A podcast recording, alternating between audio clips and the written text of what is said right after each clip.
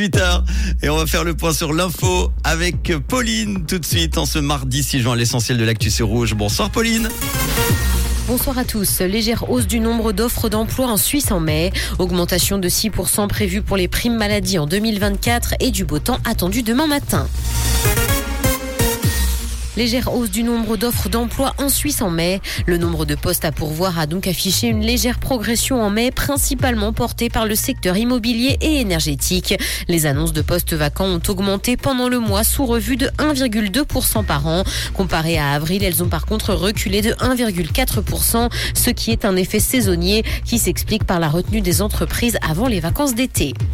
Hausse de 6% prévue pour les primes maladie en 2024. C'est ce que montre la première projection faite par Comparis qui promet une nouvelle augmentation substantielle de la facture. La baisse des réserves des assurances est d'ailleurs pointée du doigt. Cette hausse pourrait d'ailleurs même dépasser 10% dans certains cas. D'autres facteurs expliquent cette augmentation comme la pénurie de médicaments bon marché, mais aussi une augmentation des traitements psy.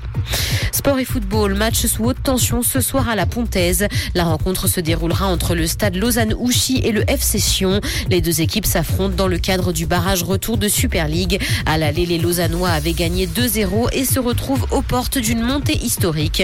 Quelques 9000 supporters sont espérés dans le stade pour l'occasion. Le début du match est donc prévu à 20h30.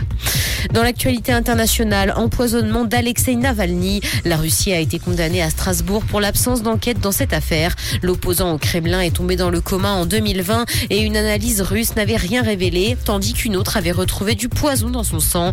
Moscou a été condamné à payer 40 000 euros par la Cour des droits de l'homme, et ce pour dommage moral.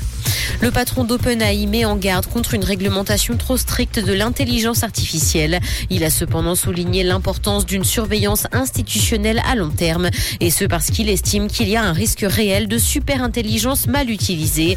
Il pense toutefois que ce serait une erreur de tenter de ralentir l'innovation et a proposé la création d'une organisation internationale qui utiliserait sa puissance de calcul pour créer un cadre. Taylor Swift est à nouveau un cœur à prendre. La chanteuse vient de se séparer de Matty Healy après un mois de relation. Ils auraient découvert qu'ils n'étaient pas compatibles tous les deux. Par ailleurs, selon leurs proches, ils étaient très occupés, ce qui ne facilite pas la relation.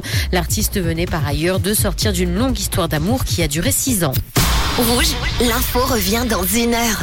Merci Pauline, un point tout de suite sur la météo. Alors, qu'est-ce qui nous attend demain? Alors, la soirée sera ensoleillée, Manu, sauf sur le Jura et dans les Préalpes. T'as envie de faire demain Je dis demain, tu dis ce soir. Oui, je voulais vous dire juste un petit Mais t'as raison, t'as raison, soir, parce voilà, qu'on a envie de faire un barbecue. Pour être sûr. Mais si tu veux tout savoir pour demain, il y aura toujours du soleil. Ça va faire plaisir du coup aux enfants, car oui, le mercredi, c'est les jours des petits. Donc des pique-niques, des randos, vous avez le go. Il y aura jusqu'à 28 degrés attendus et on vous souhaite une belle soirée. Eh ben, bonne soirée avec Rouge.